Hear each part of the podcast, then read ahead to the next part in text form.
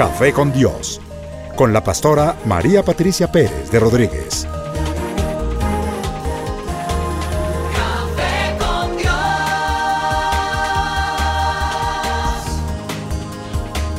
Café con Dios.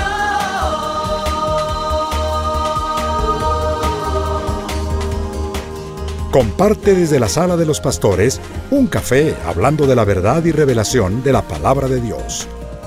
Un vivir diario de la Biblia en nuestros días, con la pastora María Patricia Pérez de Rodríguez.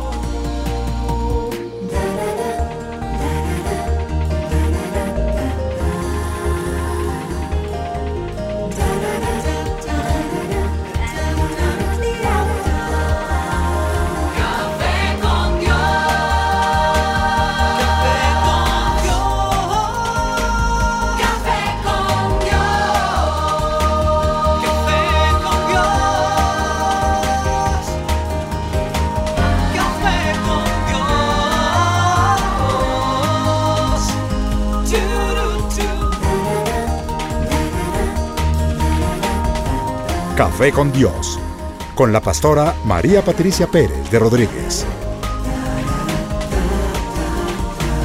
Café con Dios. Dios los bendiga. Un nuevo café con Dios nos ha preparado el Señor esta mañana. En Bogotá, Colombia, está lloviendo, el cielo está oscuro, pero en nuestros corazones todo resplandece. No tiene por qué haber un solo segundo donde veamos nubes y cosas tristes porque el Señor está con nosotros. Amén. Dios está aquí entre nosotros. Hoy quiero invitarte para que corras a agarrar tu café, a sentarte en un lugar cómodo, alinearnos allí a través de la emisora. Si lo haces a través de internet, pues gloria a Dios, como quiera que sea. Pero pues tenemos también preparada, el Señor nos ha preparado más bien una mañana gloriosa, una mañana de bendición. Por eso quiero invitar al Señor a nuestro programa. Quiero que te unas conmigo en esta oración y que cierres allí tus ojos y que le digas, Señor Jesús, tú eres lo más grande de nuestra vida. Hoy es un día que tú hiciste y es perfecto porque tú lo hiciste. Es perfecto sin importar las cosas que estén alrededor, aunque sean tristes o dolorosas, aunque haya falta de algunas otras cosas, pero es perfecto, Señor, porque yo he decidido que tú reines sobre mi vida. Y si tú estás conmigo, ¿quién puede estar contra nosotros? Si tú estás por nosotros, ¿quién contra nosotros, Señor? Yo te ruego que tomes esta mañana nuestras vidas. Te ruego, Señor, que tomes el programa, que te enseñores de él como siempre y que nos permitas eh, recibir un tiempo de edificación, pero también de alegría y de gozo por estar escuchando tu palabra. Te bendecimos, Padre, en el nombre precioso de Jesús y Espíritu Santo, por favor.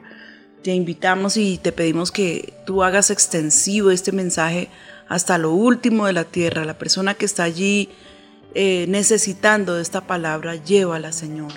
Gracias te damos. Recibe la gloria y la alabanza en el nombre de Jesús. Amén y amén. Amén. Amén. Bueno, queremos saludar a la audiencia, queremos pedirte que te pongas cómodo, como que puedas alejar de este momento, de este rato, eh, aquellas cosas que te amargan la vida, porque vamos a tener un programa muy bonito y como aquí en Colombia el amor y amistad se celebra en septiembre, pues por eso quisimos traer un tema tan precioso como es el amor. Vamos a ver hoy a trabajar aquí en equipo acerca de este tema importantísimo que es el amor. Importantísimo porque es una palabra que se ha venido deformando y que se le dice a cualquier cosa, uy, no, es que yo amo cuando no llueve, amo brincar encima del barro, amo, amo, amo, amo. Bueno, entonces yo lo que quise fue hacer un poquitico más fresco el programa. Entonces nos salimos e hicimos eh, periodismo callejero y le pedí a los periodistas que por favor le preguntaran a la gente tres cosas. Cuando dices amo a mi perro, ¿lo dices igual que cuando dices yo amo a mi papá o a mi hijo? Danielita, ahí tenemos el audio. Sí, señora, ahí está listo, pastora. Bueno, entonces por favor mandémoslo. Me gusta más cuando la, se, se oye lo que la gente estaba diciendo. A ver, vamos a Ay, escuchar. no. No de entrada la palabra amor. Me gusta el perro o, o está bonito el perro, pero yo amo a mi perro. ¿no? No, no de ninguna manera, no. No, porque yo no tengo perro y no le digo a mi perro, yo no amo a mi perro. No, porque son muy diferentes. No, no, son cosas diferentes. Sí, claro. Igual es un ser querido que viene al mundo, igual que como si fuera un niño, un- es un hijo para uno también. No, obvio no, porque es como, sí, como el aprecio que uno le tiene, pero pues no tanto como para, digamos, dar la vida o algo así. No, porque mi mamá es la que me dio mi vida, pero mi perro es la que me acompaña. No, porque no tengo perros. No, yo no puedo comparar a mi perro con mi hijo. No porque son sentimientos diferentes. Ah, sí, también amo a mis cachorras. No, no. Es un cariño distinto, sí. Eh, no, le tengo respeto a los animales, los amo, pero no, amo más a mi familia. obvio. Escucharon los conceptos de la gente que normalmente, naturalmente pasaba por la calle y se le pregunta que si le puedes decir a tu perro que lo amas igual como cuando dices yo amo a mi papá, a mi mamá o a mi hijo. Pues bueno, la gente contestan uno sí porque pues eh, ahora tener perro eh, eh, para muchos han decidido que es mejor que tener papá y mamá. la razón no la entiendo, pero pues aunque suene chistoso, hasta ya se ha degenerado la palabra amor. Luego preguntamos en la calle, ¿qué cosa amas? Danielita, por favor, regálame también ese audio. Sí, señora. El modo de ser de ella, el, el como ella lo, lo consiente a uno. A mi mamá. A las personas. No amo cosas, sino a las personas. Las, se llaman son las personas y no cosas. Pues uno ama a la esposa por la forma en como uno la trata o como el trato que ambos tienen, ¿no? Y mi esposa. Eh, no sé, el deporte, mi familia. En estos momentos a mi hijo, a mi mamá, a mi papá. Yo que amo, no sé, No amo a nadie. a mi familia. A mi perro y a mi familia. La vida, que es muy linda. Todo. Todo amo en la vida. Mi familia. Mi mujer, mi hija, la música, la comida. Amo la fotografía, amo mi familia y la música. Bueno, ahí escuchamos el concepto de la gente cuando le preguntamos qué cosas amas. Unas, pues, eh, me parece que tienen razón y sentido, pues otras, eh, vamos a estudiarlo en, en un momentico. Y tenemos otro audio. Hoy quise hacer ese periodismo callejero, ese periodismo informal, y me di a preguntarles para ti qué quiere decir la palabra amor. Danielita, regálame también ese, ese audio. Lo mismo es la primera, la confianza que uno se tiene con, con la pareja. Amor, pues amor es cariño, pues lo que le uno, lo que le- otra, uno le brinda a otra persona. sí. Amor es una entrega sin condiciones desinteresada. Amor quiere decir, no sé, Uy, tan grande no se puede describir. Yo creo que es algo en lo que uno refleja un sentimiento enorme así, hacia una persona, no sé, hacia alguna cosa. Mm, Son cosas muy grandes. Pues como que es de gran importancia en el diario vivir de uno, ¿no? Es algo muy importante pues para el diario vivir de cada uno de nosotros porque pues todos dependemos del amor. Amor es todo. Es lucha, es tranquilidad, es paz, darlo todo. Amor, pues quiere decir todo. Es un sentimiento donde uno refleja su, su interior o el aprecio que tiene por algo. Cuidar, respetar, querer a esa persona. Esa es la pregunta difícil. Amor. Uy, es el futuro, pasado y presente. mm, como todo en uno y metido en el alma y el corazón, me imagino. Ahí escuchamos el concepto general del común de la gente acerca de las tres preguntas que les hicimos. ¿Qué es para ti la palabra amor? ¿Qué amas? ¿Y con qué intensidad le dices a la persona o al perro que le amas? De la misma manera. Y ahí más o menos nos podemos llevar una idea de lo que es ese sentimiento grande, glorioso, que llena el alma, que lo llena todo. Bueno, y que a veces por amor se cometen los peores atropellos y las cosas más atroces, pero se dice que es por amor. Pero yo quiero que vayamos a la palabra, porque es en la palabra donde nosotros encontramos la verdad acerca de todas las cosas. Yo creo que el Señor en su inmensa sabiduría no dejó ningún tema por allá por fuera para que nosotros eh, los hombres dudáramos y como que dijéramos, pero es que como él no dijo, eso puede ser aquí, eso puede ser allá. No, el Señor fue clarísimo cuando gracias a Él nos regaló eh, la preciosa Biblia, nos dejó allí todo ese legado glorioso para que no tengamos dudas y para que sepamos cuál es el camino. En eh, griego la palabra amor tiene diferentes significados. Me gusta esta parte porque pues es como se definen, porque la palabra amor como que se ha universalizado y es, ¿sí? Es decir, a- te amo, te quiero, te adoro. Bueno, no sé, niños, ayúdenme, ustedes que son tan sabios allí, sinónimos del amor, te adoro. Eh, eres, eres mi consentida, por ti No, claro. daría la vida. No, palabras como, no, no se me salga por la, tangente, es eh, sinónimos del amor. Te, Te amo, aprecio. Te amo, te aprecio, te quiero. Te estimo Te bastante. valoro, te estimo. ¿Mm? Nunca cambies, o sea, O sea, TQM, Sí. o si no, amores. amores. Bueno, miremos lo que la palabra de Dios dice. Eros es una forma como se traduce la palabra amor en el griego. Este es un- el amor romántico o sexual. Es un amor que se basa en la atracción y siempre está esperando algo a cambio. Cuando las parejas están enamoradas y lo que los une es eros, pues ellos lo que están es sencillamente como pegados de, de esa parte sexual, de esa atracción física, de eso que se, que se siente naturalmente, que siente un hombre por una mujer. ¿Sí? Pero ese es el amor eros.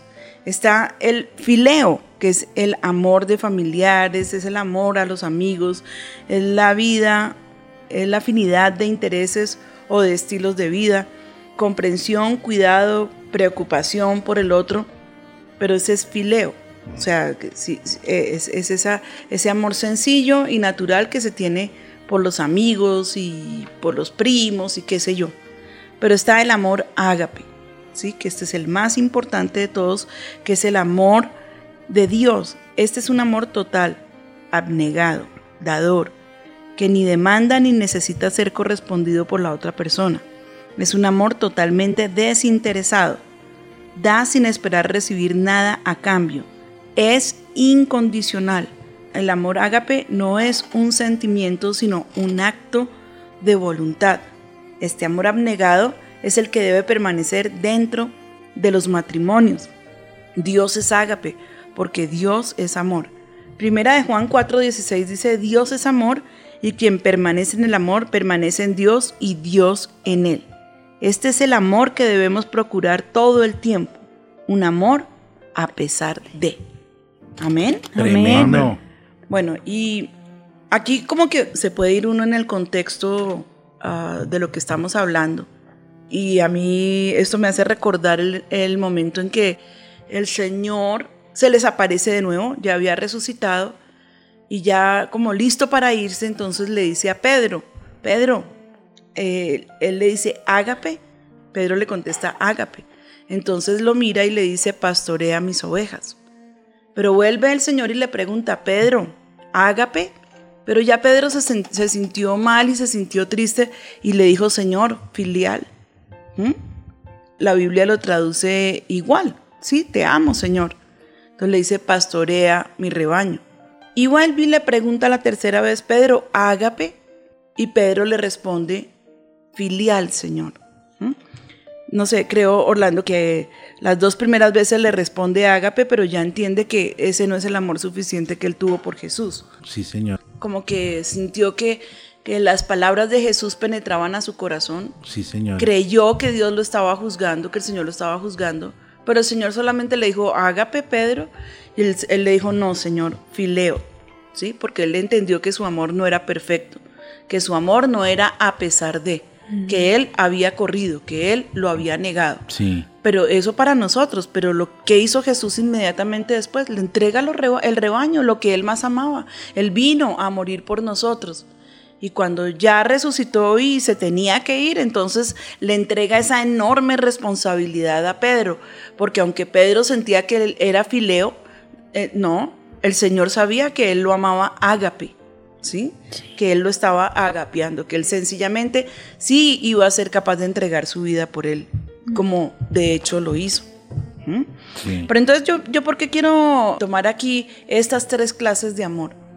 Porque nos hemos acostumbrado a entregar el amor a pedacitos, a conveniencia. Si me das, te doy. Si me dices, te digo. Si me haces, yo te respondo. Y no creo que esa sea la manera como definitivamente el Señor espera que nosotros nos amemos. Estoy hablándole a las parejas que están en noviazgo, que están, bueno, ese es el festejo de amor y amistad, el mes de septiembre. Y a pesar de que obviamente esta es una fiesta con un sentido totalmente comercial, sí, porque la gente también se ha acostumbrado que de acuerdo al regalo a sí mismo es el, el, el amor, pero no tiene nada, absolutamente nada que ver. Pero bueno, festejemos un mes en que estamos diciéndole a las personas que, les amamos y que también somos sus amigos, no solamente el amor romántico, el amor eh, entre las parejas, el amor entre los amigos, sino el amor a la familia. Y es que debemos mantenernos en amor. Pero sobre todo, yo considero que ese amor ágape es el amor perfecto y es del cual yo quiero estar hablando durante mi programa. La palabra dice en, en la primera carta de Juan, en el capítulo cuarto, verso 10, en esto consiste el amor ágape, lo pusimos allí entre paréntesis. No es que nosotros hayamos amado a Dios, sino que Él nos amó a nosotros, Él nos amó primero y envió a su Hijo como propiciación por nuestros pecados. Amados, si Dios ha amado así, también nosotros debemos amarnos unos a otros. Debemos amarnos ágape, a pesar de. Debemos amarnos sin condiciones. No es que te amo y, te adoro y te quiero porque hoy me dijiste cosas bonitas, porque hoy fuiste mi amigo especial, porque me diste, porque me, me llevas eh, eh, como, como la cuerda en todo lo que digo, todo lo que hago te parece maravilloso, pero el día de un parchecito no, ya eres mi enemigo y te odio. ¿Mm? Porque pues eh, es como que lo que vemos comúnmente es un amor vengativo, es un amor insuficiente es un amor totalmente egoísta. Y ahora, pues aterradoramente, que si el hombre se va y, comete adulterio, la mujer también le dice, ah, eh, pues tranquilo, no hay ningún problema. Yo igual me voy y voy a cometer adulterio. Pues porque eso se ha convertido como en algo normal. Pero dice, en la palabra encontramos que los dos mandamientos más importantes que ha recibido el ser humano son, ¿cuál sería el primero? Amarás al Señor tu Dios con Amén. todo tu corazón, con toda tu alma, con toda tu mente y con todas tus fuerzas. Ese es el primer mandamiento y el más fuerte de todos. Amar al Señor nuestro Dios con todo nuestro corazón, con toda el alma, con toda la mente y con todas nuestras fuerzas. Allí no puedes excluir nada, porque allí cuando habla del alma está hablando de, de intelecto, sentimiento y voluntad. La voluntad si tú amas al Señor, se la sometes a Cristo. El intelecto, si amas al Señor, se lo entregas a Él. Los sentimientos, si amas al Señor, totalmente también se los entregas a Él. Pero el segundo dice, son dos mandamientos. Primero, amar a Dios sobre todas las cosas, pero luego también está amar a tu prójimo. Pero dice, como a ti mismo. Así debemos comenzar a amar a nuestro prójimo pero no más que a nosotros mismos, sino como a nosotros mismos. Uh -huh. En este mandamiento, el Señor resume prácticamente eh, la ley en amar a Dios y en amar al prójimo. Uh -huh. Si eso lo hiciéramos, miren, de verdad, si nosotros amáramos a la gente como el Señor nos manda, no habrían tantas guerras, no habrían tantas diferencias sociales, no habría injusticia, habría la capacidad de perdonar sin importar eh, lo que hayamos sufrido tendríamos una sociedad mucho más justa y equilibrada, porque vamos a ver ahorita todos los elementos del amor que el Señor demanda que nosotros tengamos. Tremendo. Amén. Amén. Yo creo que sí, yo creo que esta sociedad está totalmente carente de amor. Nos falta, ojalá que la vendieran en el mercado con alguna forma y, y, pudiéramos saborear lo que es el verdadero amor, pudiéramos entender en la mente de Dios que en ese amor infinito que Dios ha tenido por la humanidad, todavía nos soporta, todavía nos aguanta, que en el amor infinito que tiene Dios por ti y por mí, el alimento llega a nuestra mesa sin que sepamos ni siquiera cómo, que en ese amor precioso y perfecto que Dios tiene por nosotros, Él cuida de nosotros. Y algunos pueden decir, pero ¿cómo que cuida si, por ejemplo, mi hijo murió, me lo mataron y dónde estaba Dios allí en el asunto? Pero tú eres una persona fiel y devota, tú verdaderamente amas al Señor como Él te lo manda.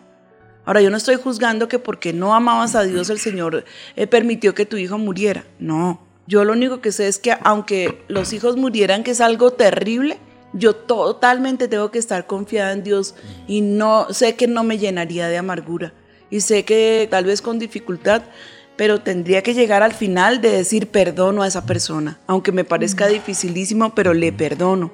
En el nombre de Jesús yo soy capaz de perdonar. En el nombre de Jesús soy capaz de pasar por encima de ese problema, de ese dolor, de ese daño que me fue hecho.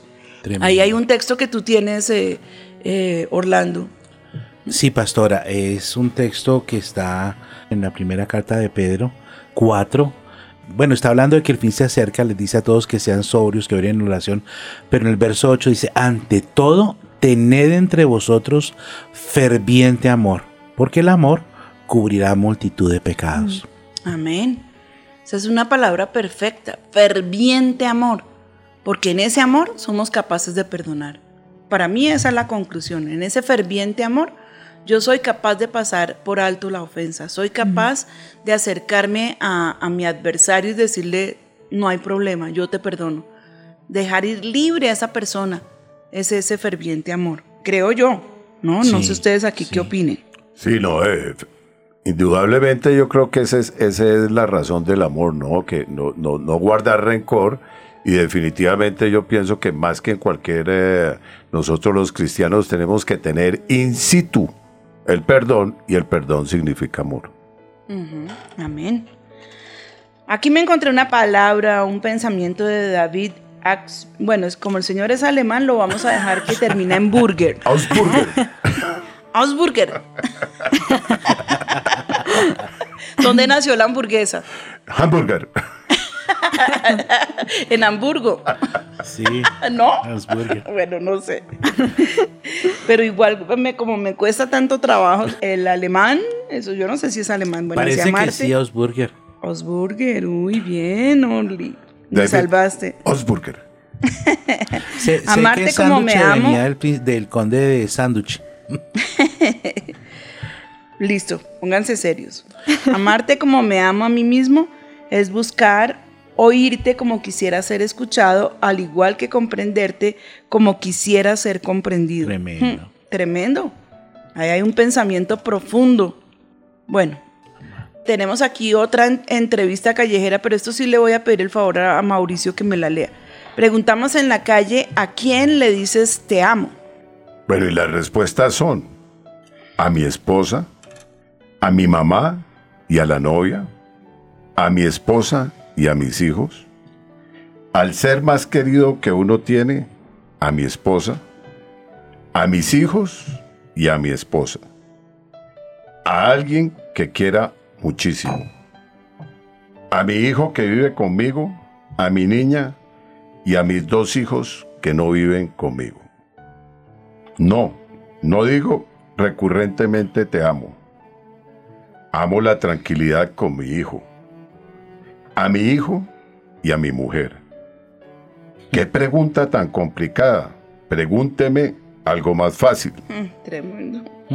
A ella, a mi mujer. A mi hija y a mi esposa. ¿Cuántas personas fueron entrevistadas? Dos, cuatro, seis, ocho, diez, trece. De 13 personas entrevistadas, ni una sola dijo amo a Dios. Sí. Tremendo, Es ¿no? así. Qué, qué tristeza, qué Mm. falta de, de- de presencia eh, en la vida de estas personas de Dios, qué ausencia tan gigantesca más bien. Mm. Y cómo se sentirá Él, ¿no? Aman todo en esta vida, pero son muy pocos los que dicen amo al Señor, como lo digo yo, con patas y manos y con pataleta. Él es lo más grande que tenemos. Amén. Pero muy poca gente cuando le preguntas, eh, eh, yo, yo estoy segura que si nos saliéramos e hiciéramos una entrevista, eh, no a, a, a 13, sino a 30, 40 personas, de pronto una diría, amo a Dios. Bueno, pero ese es el amor ágape de Dios, a pesar de, a pesar de la indolencia, a pesar de la indiferencia, a pesar de que lo hemos sacado de nuestra vida, pero igual Él dice la palabra que hace salir su sol sobre buenos y sobre malos. ¿Mm? Tremendo, ¿no les parece? Sí, pastora. Ese ¿No es el les amor parece del que, Señor. que sí? O sea, yo digo, si yo fuera Dios, gracias al Señor que no, porque el mundo habría durado un día. Eliminando, eliminado, eliminado, eliminado, eliminado. Pero el Señor tiene ese amor inmenso, ese amor capaz de, ah, de abrazar aún hasta el propio mal. Y luego oír a, a su creación cuando Satanás le ataca, cuando Satanás lo usa, cuando se deja usar por, por Satanás, levantarse contra él. ¿Y dónde estaba Dios? Ay, Señor, perdónanos, por favor. Pero vamos a ver qué dice la Biblia acerca del amor. El amor es sufrido, es benigno, el amor no tiene envidia, el amor no es jactancioso, no se envanece, no hace nada indebido, no busca lo suyo, no se irrita, no guarda rencor, no se goza de la injusticia, mas se goza de la verdad. Y escucha, todo lo sufre, todo lo cree, todo lo espera, todo lo soporta. El amor nunca, deja, de ser. Esto lo encontramos en Primera de Corintios, en la primera carta de San Pablo a los Corintios, capítulos 13, versos del 4 al 8. Y este es un pasaje que se ha universalizado. De este pasaje hablan en, inclusive en las embajadas.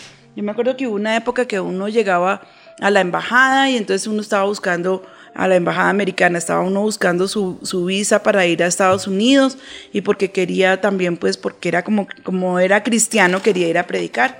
Ah, sí. Entonces cuéntenme qué dice Primera de Corintios 13. Hmm. Y pues gracias al Señor que uno sabía, pero a muchos, a muchísimos yo sé, que pasaron por la pregunta y los corcharon porque no tenían ni idea acerca de este texto. Pero yo quiero que lo deshuesemos un poquito. Quiero que hablemos de, de cada una de esas palabras gloriosas de las que habla el Señor en, este, en esta carta a los Corintios. Cuando dice que el amor es sufrido, la frase todo lo sufre es del verbo griego macrohumeo. Si estuvieran aquí Ricardo Mauricio y, y los que están estudiando griego y hebreo, me darían una tunda, pero no importa. Lo dijo perfecto, pastora. Macrotumeo. macrotumeo, que significa tardar en enojarse, por lo cual el amor no se enoja con la gente rápidamente, no tiene mal genio, sino que permanece pacientemente. Yo quiero que vayas mirando frase por frase cómo es el amor que tú tienes en tu corazón versus el que te estoy mostrando aquí en la palabra. Si eres esa persona, cuando uno eh, lee en la palabra que el amor es sufrido, uno piensa pues más bien como en sufrimiento, ¿no? Que todo lo sufre, o sea, como que, ay, Dios mío, Pobrecito eh, yo. es, es un amor asesino, es un amor, eh, eh, bueno, pero de lo que está hablando, eh, únicamente acerca de, de tardar en enojarse. Eso es el sufrimiento, o sea, cuando a uno le dicen usted cometió tal falta y ahora tiene que sufrir las consecuencias, ¿sí o no? Sí, sí, Eso así que, es. eh, usted eh, mató a una persona en un momento de ira y ahora le toca sufrir las consecuencias. Este amor del que estamos aquí, eh, que dice que es sufrido, es el que tarda en enojarse. Es un amor que sufre porque, porque aunque se quiere eh, dar a conocer y explotar y, y buscar su derecho, no. Este amor tarda en enojarse. Por lo cual ese amor no se enoja con la gente rápidamente. También ese es el amor de Dios con nosotros. Porque de cada cosa que nosotros hacemos y es- tenemos que saber que somos reos de pecado, de muerte cuando pecamos, ¿cierto? Sí, señor. Pero cuánta paciencia tiene el Señor, por favor. Cuánta paciencia buscando que el hombre venga al arrepentimiento. Todo lo que el Señor nos dice que aquí es que debemos ser tardos en airarnos, que más bien eh, suframos esa falta. Dice también que el amor es benigno. La palabra griega para benigno es del verbo crestos, que significa bueno, gentil, benevolente, activamente bondadoso, a pesar de la ingratitud. Difícil. Ese amor benigno. Yo estaba leyendo hoy por la mañana en el devocional, estaba leyendo el Evangelio de San Juan y a mí de verdad que me conmueve el espíritu ver lo humanamente sensible que fue el Señor, lo perfecto y lo precioso, como mostró su amor como hombre, no solamente como Dios lo ha demostrado, sino como hombre. Y entonces dice que le preguntaron acerca de quién lo iba a traicionar. Y, y dice ahí en la palabra cuando está hablando con ellos, cuando les está diciendo que pues ya se acerca ese momento, están allí para tomar la última cena. Cuando Él les dice, uno de vosotros me va a traicionar, dice la palabra que se conmovió en el espíritu. O sea, en, en ese momento él sintió esa tristeza, tal vez hasta se le aguaron los ojos, porque pues eh, él sabía que venía el tiempo de la traición. Él sabía que venía esa última arma mortal, mortal contra él, que de hecho no fue la crucifixión, sino que fue la traición. Ver cómo el mundo se le venía encima para escupirlo, ver que tenía que pasar por ese momento tan terrible, a pesar de la ingratitud. Ese Dios bondadoso fue capaz de perdonarnos, porque allí en la cruz está diciéndole eh, al Señor, no les tengas en cuenta su pecado. Padre, no mires a su pecado. ¿Mm? Tremendo. Tremendo. Ese es el amor, ese es el amor benigno, ese es el amor que a pesar de, aún, a pesar de la ingratitud, Él sigue amando. El amor que no tiene envidia. Eso eh, eh, dice, esto significa que su triunfo es tu triunfo, que lo mejor para él será lo mejor para ti. Nunca compite con el otro. Ese es el amor que no tiene envidia. Porque yo no sé si, si ustedes se han dado cuenta, cuando una persona prospera o le suben su salario o se compra una casa mucho más linda o tiene el auto del año y entonces como que uno cuando vio a la persona que comenzó a prosperar, uy, bien hermano, me alegro, gloria a Dios. Y cuando ya lo ve que prosperó un poquito más, bien hermano, va súper bien, pero cuando ya lo ve que está muy próspero, uy hermano, ¿Qué, qué está haciendo? súper bien. No. Envidia pero- de la buena. de- que no existe. Daniela, esa envidia no existe. Esa es pecado. pero no, pero uno siempre está feliz por ese amor que, que- que no tiene envidia, está feliz, no importa eh, el triunfo y hasta dónde Dios lo llevó. Gloria al Señor. Si yo amo de verdad a esa persona, soy capaz de gozarme con todas sus bendiciones. Amén. Sí, amén. El amor no es jactancioso, es decir, que no se exhibe con los logros propios. Ese ser jactancioso es un tipo de comportamiento antipático, que la gente como que llega a sentirle odio. Yo hice, yo tengo, yo soy. Y ese, esa persona que actúa con, con superioridad, que actúa como con esa prepotencia, esa persona lo que hace es que se hace odiar. Actúa con orgullo y con soberbia y con arrogancia y casi que está pisando a los otros. Pero la Biblia dice que el amor es todo lo opuesto a esto, que no se envanece, que no es jactancioso, perdón, que no es jactancioso, porque luego dice que el amor no se envanece. Esta otra palabra, esto en otras palabras es que no se infla. A los envanecidos les resulta fácil ignorar a, a todos los demás y sus necesidades. Tremendo. Sí, porque pues como se, se- se ama tanto a sí mismo, no tiene oportunidad de, de- de ver o, o de detenerse a pensar en la gente que tiene necesidad. Dice que el amor no hace lo indebido, el amor no actúa de una forma que desagrade al Señor, no hace nada que de verdad ofendiera al Señor, no hace, o sea, no comete pecado para hablar en, en otras palabras. Ese es el, el perfecto amor. Es ese amor que Dios está buscando. Es ese amor que le debemos al Señor y que le debemos a nuestro prójimo. Porque empezamos eh, el programa con el primer eh, mandamiento y el más importante, amar a Dios sobre todas las cosas, ¿sí? Y el segundo mandamiento, amar a mi prójimo como como a mí mismo. Como a mí mismo. ¿sí? Y es que es bien tremendo. Hay- hay- yo, yo en esto veo dos facetas. Veo a la persona que, por ejemplo, la mujer que ama a su esposo, pero ya no es amor, sino idolatría. Y ya es un eh, amor obsesivo y servil, aunque permite que la pisotee a sus hijos y no le importa con tal de tenerlo junto. Es un amor enfermizo. Y ella ahí está también incumpliendo la palabra. No, pero que uno, uno les oye decir, ah, pero yo estoy obedeciendo al Señor. Yo amo a mi esposo por encima, mejor dicho, lo amo con todo. Pero eso no es lo que dice la palabra. La palabra dice como a ti mismo. ¿sí? Ama a tu prójimo como a ti mismo. Ahí ella se está dejando pisotear y ahí ella está demostrando que ese hombre es un Dios para ella, que no es, eh, es su esposo, sino que él es su Dios. ¿sí? Es incapaz de salir de él, de ese sentimiento aberrante porque se convierte en una aberración hasta que pisotea a sus hijos. A ella no le importa. Lo importante es mantenerlo junto a ella. Pero está también para que entendamos que tampoco puedo amar a mi prójimo amándome a mí, a mí mismo, más que a mi prójimo. Yo amo a mi esposo y amo y trato de amar a la gente como a mí misma. O sea, en otras palabras es no hacerle a los demás lo que yo no quiero que, me hagan a mí, ¿sí? Más o menos.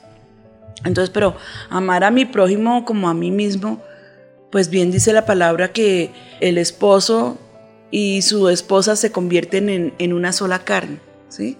Y que jamás esa, mi propia carne eh, se aborrece a sí misma, ¿cierto?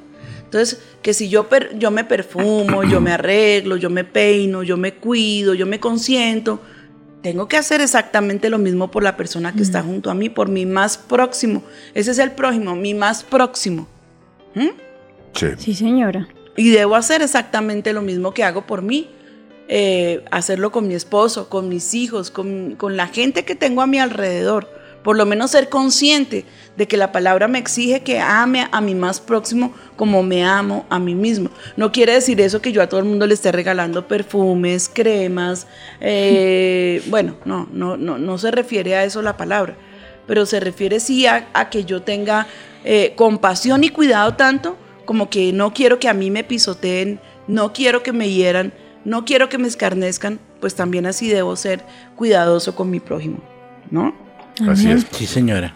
Dice la palabra también que el amor no busca lo suyo. Si amamos realmente, nos preocuparíamos por los demás, a veces hasta más eh, que, que por lo nuestro.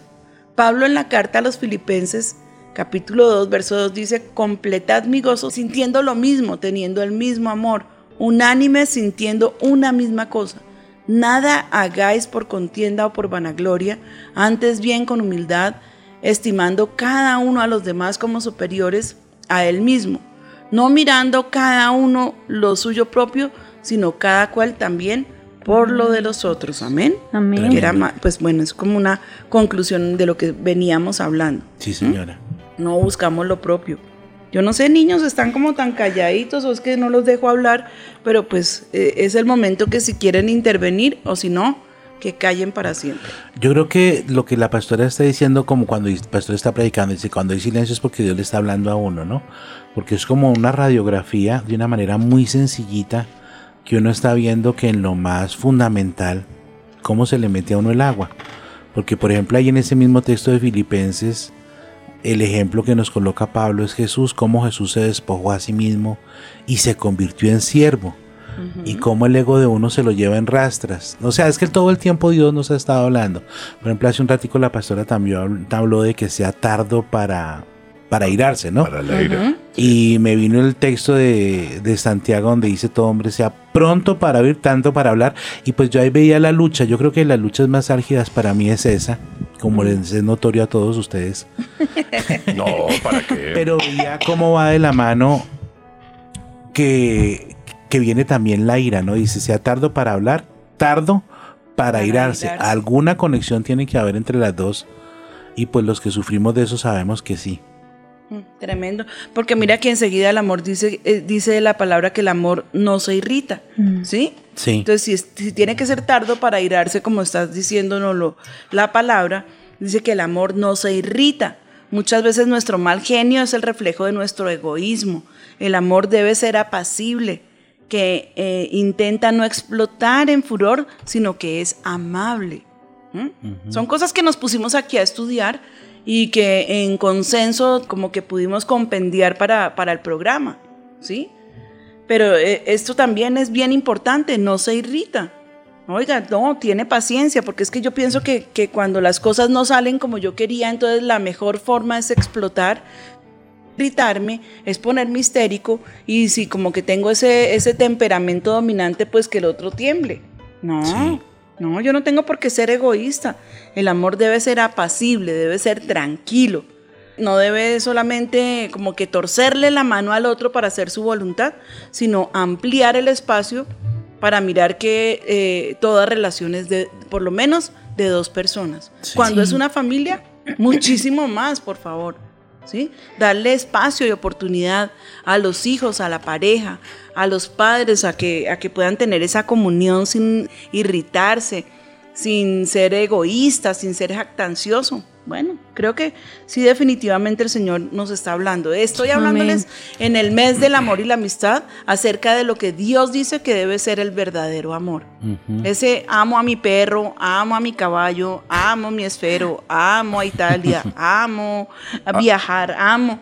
Bueno, yo creo que ahí la palabra sería me gusta. Sí. Tengo cierto agrado, pero amo, amo, amo, ¿sí? Entonces nos tocaría decir ágape fulano o ah, bueno, no sé, no sé. Y se da Pero de todas maneras, sí, cuéntame mi vida. que se da cuenta uno, pastora, que le falta pelo pa' moña, porque como la pastora lo está exponiendo, y mira que la pastora nos estaba hablando hace unos minutos y uno pensaba, pues es como fácil uno decir que amo a alguien que me ha hecho bien, como al papá, al hermano, al primo, pero también la palabra dice amar a los enemigos que ahí es cuando es un poquito más complicada la situación. Y cuando viene a jugar el papel de cada una de las cositas que la pastora ha estado desglosando de lo que dice Primera de Corintios. Y a eso agregarle cuando Jesús dice, en esto conocerán. Sí. No en amén. cuánta Biblia sepa uno. Mm, Tremendo. No, el verdadero, el verdadero creyente se conoce, pienso que básicamente en el amor, ¿sí? Sí. Y, y es que es más, es, es un testimonio al mundo de que hemos sido perfeccionados. Es un testimonio a los que les estamos hablando de Cristo, de que verdaderamente vale la pena ser cristiano porque hay un cambio, hay una diferencia gigantesca entre el creyente y el que no lo es. Y con toda certeza, pues eh, está en eso, en su carácter que ha sido totalmente entregado en manos del Señor y que está allí como, como arcilla y que Dios puede formar en esa persona a una vasija de bien, a una vasija Mm. en la cual puede derramar cantidades de dones y talentos para poder también servir a otros. Sí. Mauricio. Pastora, no, es que, es que yo estoy leyendo y escuchando todo lo que usted nos está diciendo aquí y veo perfectamente reflejado a Jesús. Eso fue Jesús. Realmente, si uno quiere ver un ejemplo de lo que es el amor, ve a Jesús, el amor de Jesús. Claro que él con autoridad sacó a los cambistas de, de- de- de la sinagoga porque estaban invadiendo la casa del Señor. Es diferente, con autoridad lo hizo, pero todo lo que hizo él, todo fue con amor, con amor por nosotros. Y ahí está, se entregó por nosotros. ¿Qué más ejemplo de amor? Mauricio en ese azote de cuerdas eh, Estaba él, el amor. él no estaba manifestando ira, sino haciendo respetar lo que más amaba. Porque la gente a veces piensa en la parte eh, dura de Jesús, en que, en que también se excedía en ira, que se le había ido la mano. Póngamelo aquí, mejor dicho, con, con la alcaldía actual. ¿Mm? Lo, lo habían metido preso, se lo garantizo. Hace rato. Pero sencillamente le estaba haciendo con celo respetar la casa de su padre. Correcto. Y en eso Jesús estaba mostrando cuál era su prioridad. Sí, su prioridad era que la casa de su padre sería llamada casa de oración y no cueva de ladrones. Así es. así Tremendo. es. Sí. Eso también es amor. Eso también es amor. Es ese respeto profundo y absoluto por las cosas que Sí. deben ser prioritarias. ¿Sí? No la indiferencia y que pase lo que pase, que la sociedad se pudra con los nuevos conceptos y que permitamos que todo nos pase por encima del lomo. Eso es indiferencia y eso es falta de todo. Es como permitir el aborto y decir, pero ¿y qué? ¿Y qué? Pues un chino menos. No, señor. Es que esa mujer tiene derecho sobre su cuerpo. Claro que lo tiene, no sea sinvergüenza. ¿Mm? O si no, planifique, mándese sacar la matriz, haga alguna cosa, pero no tienen derecho con esa indiferencia absoluta de una sociedad que se está muriendo de hambre espiritual, de quedarse indiferente, inerte, viendo cómo estos niños por cientos y por cientos y por, y por miles los están asesinando a diario. Es una canallada absurda. De lo que esas personas darán cuenta delante del Señor, estoy totalmente segura.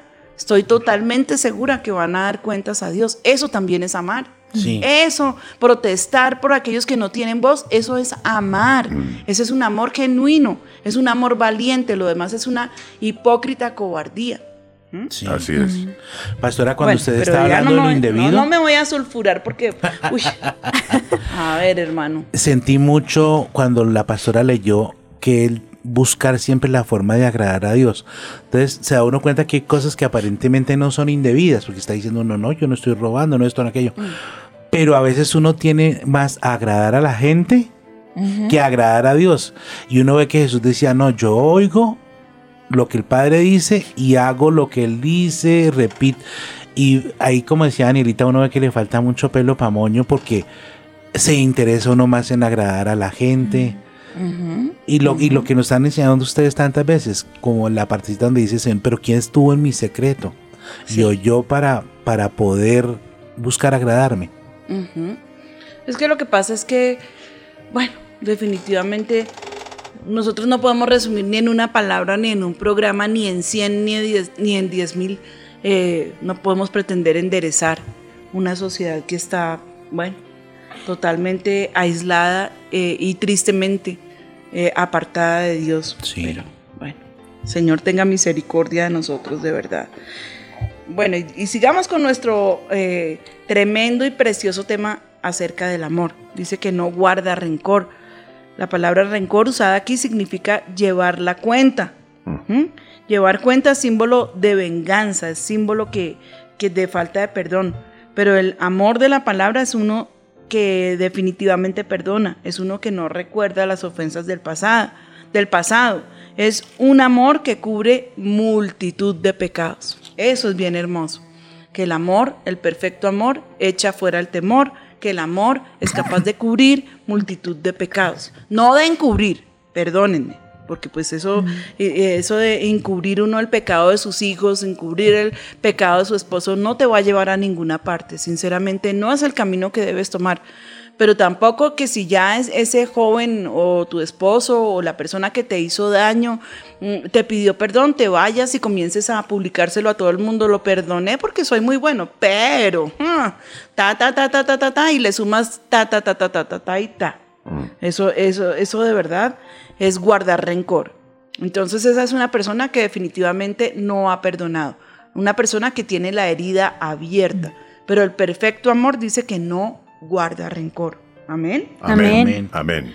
Dice la palabra también que el amor no se goza de la injusticia, mas se goza de la verdad, de la verdad. Un amor sin dobleces, un amor real y transparente. La verdad descubre la injusticia, ¿sí? No la encubre. E- Eso es lo que les estaba diciendo con, con esa fase que dice que no guarda rencor. La verdad descubre la injusticia. Este principio nos muestra que se goza en la moral, en las cosas. Lo que estábamos hablando acerca de esa indiferencia muda y, y yo no sé, a mí, a, mí, a mí de verdad que hay momentos en que yo digo, Señor, por favor, levanta a alguien allá arriba que tenga lo suficiente carácter y que se pueda poner de pie y que pueda acusar a lo malo y llamarlo malo. Señor, una trompeta del cielo.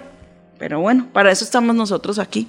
Ojalá Amén. Dios permita que alguien de, de los que están allá arriba nos escuchara y que tuviera la autoridad y los pantalones pues de hablar y si no que me lleve a mí.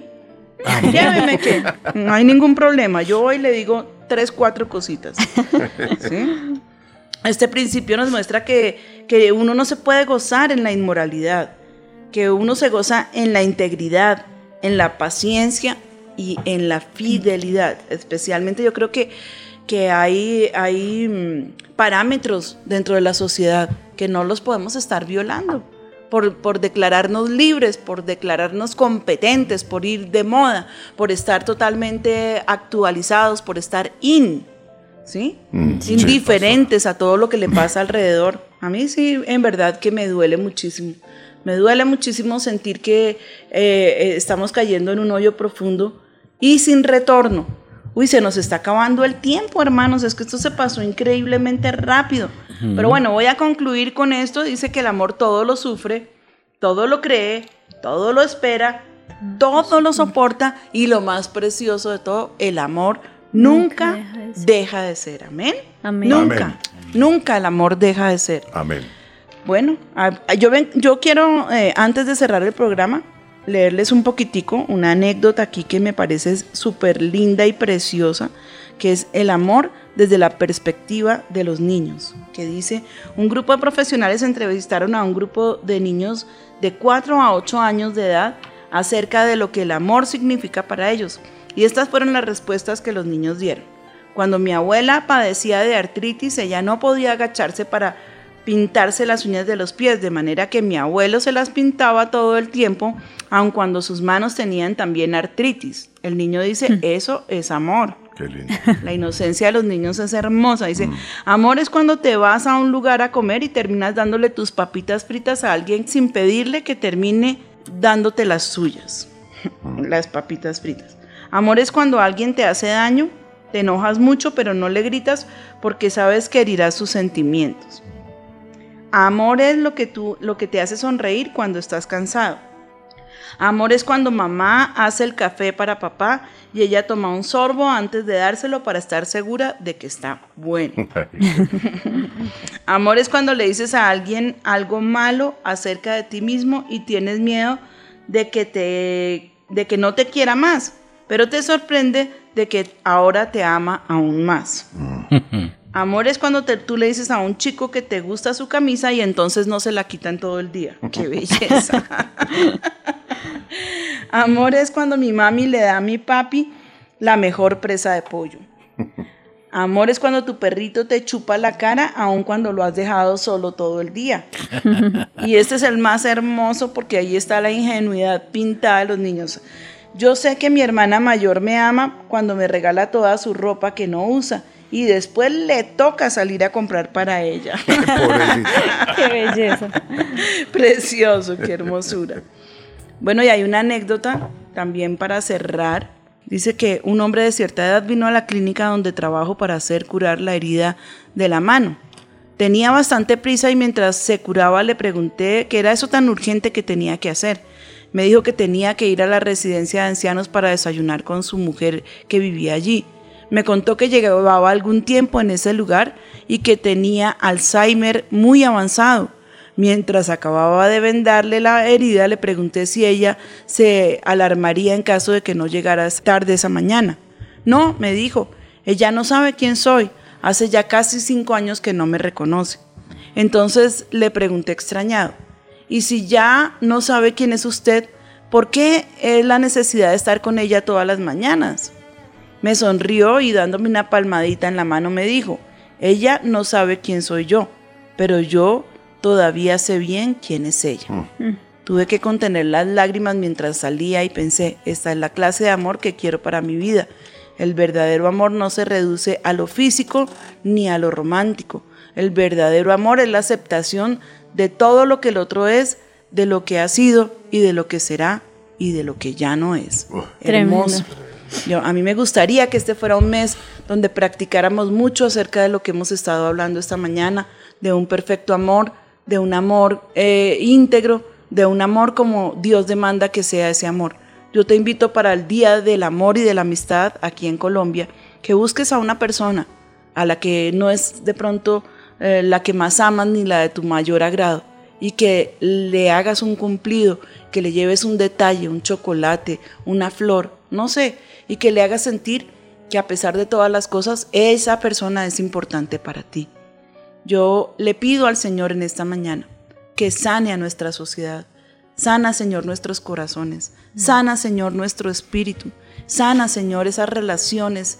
El sentido del amor, restáuralo perfectamente, Señor. Que no sea una palabra bonita con corazoncitos alrededor, sino que sea algo profundo, ese sentimiento capaz de pasar por encima de tantas cosas absurdas que hoy nos han enseñado que no deberían tener vuelta y que deberíamos a esa persona ignorarla y llevarla al cadalso si fuera posible. Sana la mente, Señor, una mente que está consumida en un mercado, Señor, que es totalmente vano, que es totalmente, que se gasta en cosas que, que no aprovechan para nada. Danos, Señor, la fidelidad de amar a, nuestro prójimo como también nos amamos a nosotros. Pero sobre todo, Señor, que estas- este sea un mes para decirte que el amor más grande y el amor perfecto ha venido del Padre de las Luces y que el amor de nuestra vida ese eres tú, Señor. Eso eres tú para nosotros. En nuestro corazón no hay más sino agradecimiento. Un amor inmenso que es inexplicable. Venimos para decirte gracias, Señor. Gracias por todo lo que haces por cada uno de nosotros. Bendice, Señor, esta audiencia y te rogamos, Señor, que nos dé la oportunidad de un nuevo programa. Espíritu de Dios, gracias por tu dulzura y porque estás aquí con nosotros envolviéndonos. Te bendecimos, Padre, en el nombre de Cristo Jesús. Amén. Y amén. Y a Amén. toda Amén. la audiencia, un abrazo enorme. Y de parte de Avivamiento, un feliz día del amor, el verdadero amor y de la amistad. Dios les bendiga. Gracias, Amén, pastora. Muy lindo.